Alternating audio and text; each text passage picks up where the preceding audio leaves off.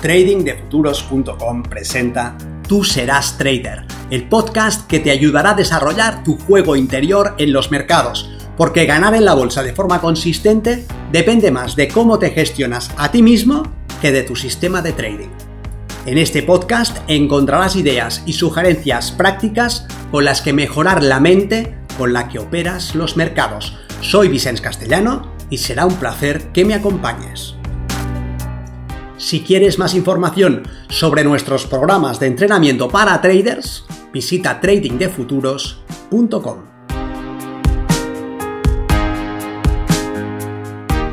¿Pierdes al pasar a real? ¿Por qué no funciona tu trading al pasar a real?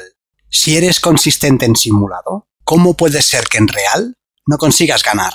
¿Se trata de que el sistema ha dejado de funcionar o más bien eres tú el que no funciona en real.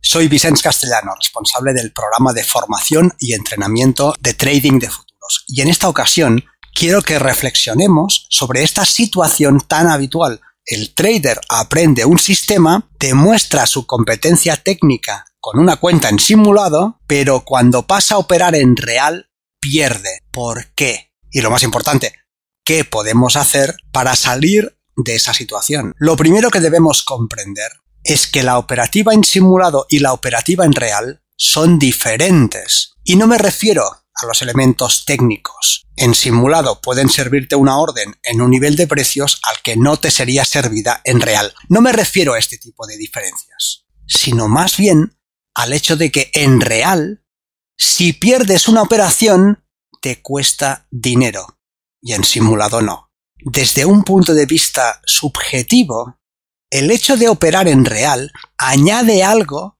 que puede ser muy importante. Si una operación da un resultado negativo, perderemos dinero y esa posibilidad puede convertirse en una amenaza. Y si nos sentimos amenazados, cederemos el mando a la parte más primitiva de nuestro cerebro, la amígdala, un centro nervioso que se encarga de velar nuestra supervivencia y que actúa cuando siente que estamos en peligro. Si te ha pasado que en simulado logras buenos resultados, pero que al pasar a real pierdes dinero, considera que hay tres grandes cursos de acción en los que moverse. El primero es que muchos operadores al pasar a real y perder, en vez de reconocer su responsabilidad y trabajar a favor de su mejor interés, lo que implica trabajar sobre sí mismos, buscan la solución fuera de ellos y cambian de sistema, de indicadores, de marco de representación o de mercado.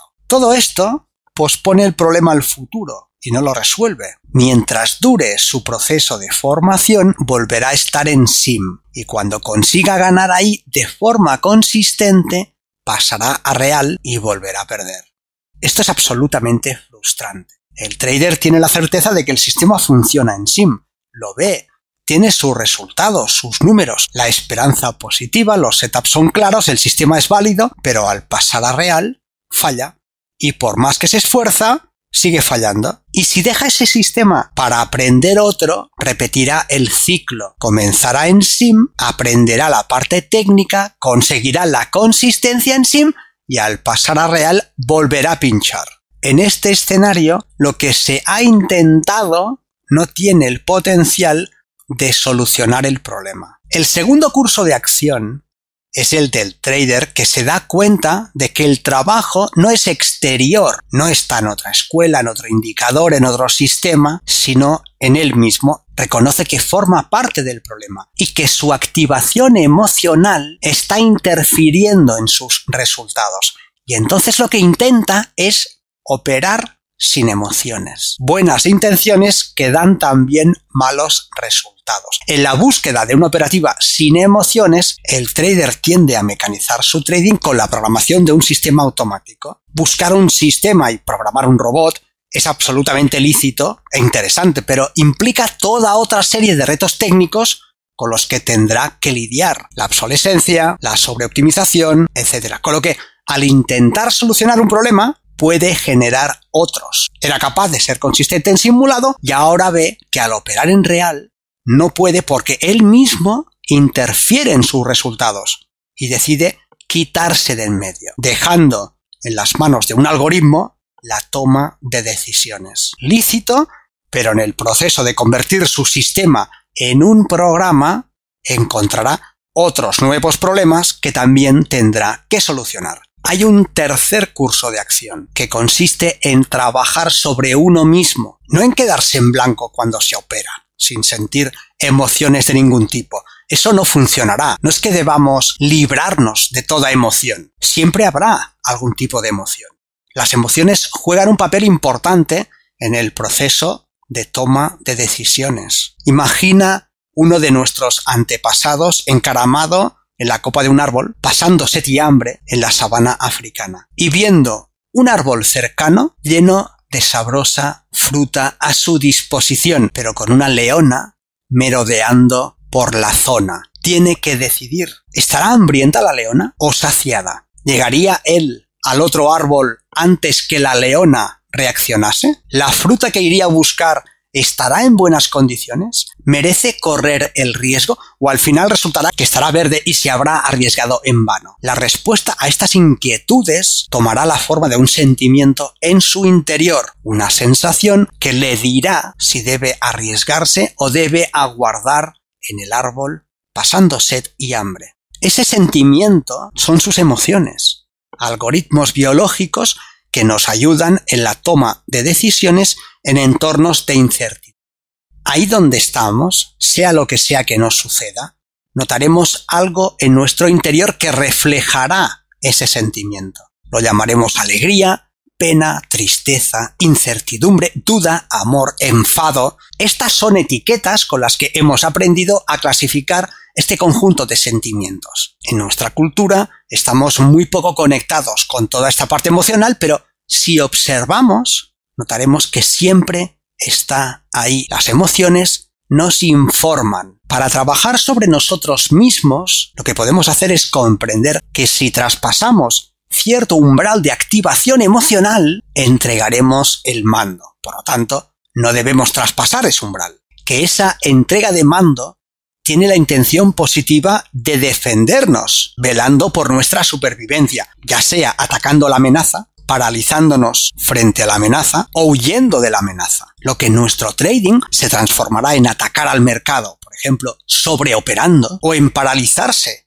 al no tomar un setup que está bien definido, o en huir saliendo de una posición ganadora antes de tiempo. Y que nosotros podemos desactivar esa amenaza, básicamente de tres formas. Uno, arriesgando una parte muy pequeña de nuestro capital en cada operación, de manera que la pérdida sea menospreciable. Esto lo podemos hacer operando en un mercado cuyo valor por tick sea muy pequeño. En el caso de la operativa en el futuro del petróleo, por ejemplo, arriesgamos 10 dólares por cada tick, pero podemos operar en el CFD del petróleo donde el valor por tick puede ser 10 veces menor. Si estoy en el camino de aprender a operar en real, puede ser interesante que pase por esa fase, donde mi operativa se haga en un subyacente cuyo valor por tick sea muy pequeño. La segunda forma de desactivar la amenaza es pensando en bloques de operaciones. Esto es, en vez de tener en cuenta el resultado de una operación aislada,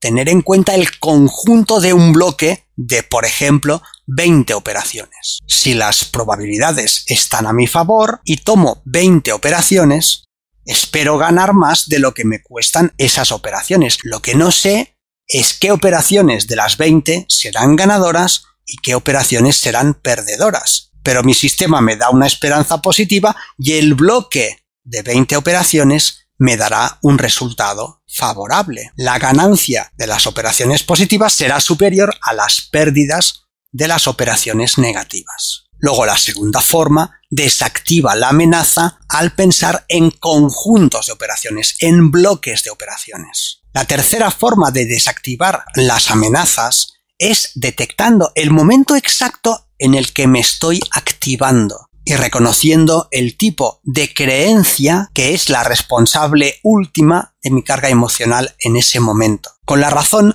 debo comprender que en el mercado puede pasar cualquier cosa en cualquier momento. Este es el punto de partida. Debo de reconocerlo, debo de entenderlo y aceptarlo. Y que si opero explotando una probabilidad, tendré operaciones negativas y operaciones positivas, necesariamente. Y dentro de una serie no podré saber qué operaciones serán positivas y qué operaciones serán negativas, puesto que el resultado individual asociado a una de estas operaciones será completamente aleatorio. Si entiendo y acepto esto completamente, me libraré de la necesidad de que el resultado que obtenga en una operación sea distinto del resultado que es. No desearé que sea otro que el que es porque al fin y al cabo es exactamente el que es. Como sea que comprendo que no puedo saber por adelantado qué resultado obtendré en una operación hasta que ésta finalice, me libro de la necesidad de controlar el resultado final y me centro en lo que sí puedo controlar,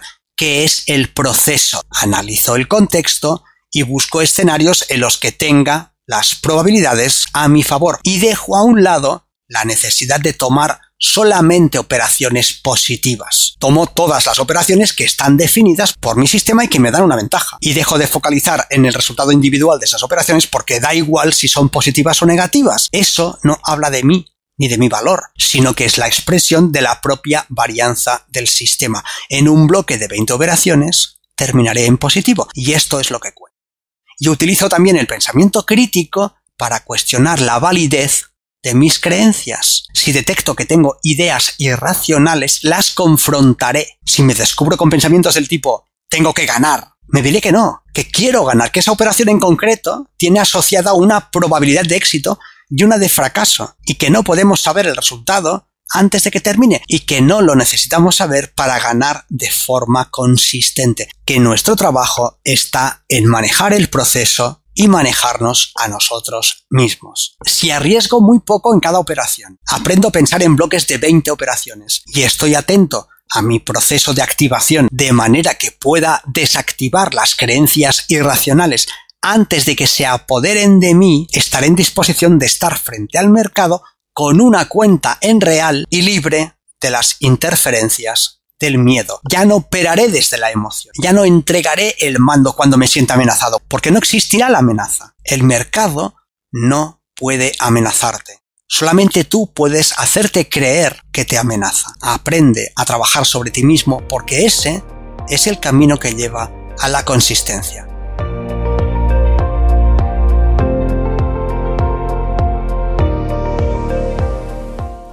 Si este contenido te ha parecido interesante, te agradeceré que lo compartas para darle una mayor difusión y que me dejes un comentario en tu plataforma de podcast preferida. Para más información sobre nuestros programas de entrenamiento para traders, visita tradingdefuturos.com. Recuerda, una mente estirada por una nueva idea jamás regresa a su estado original.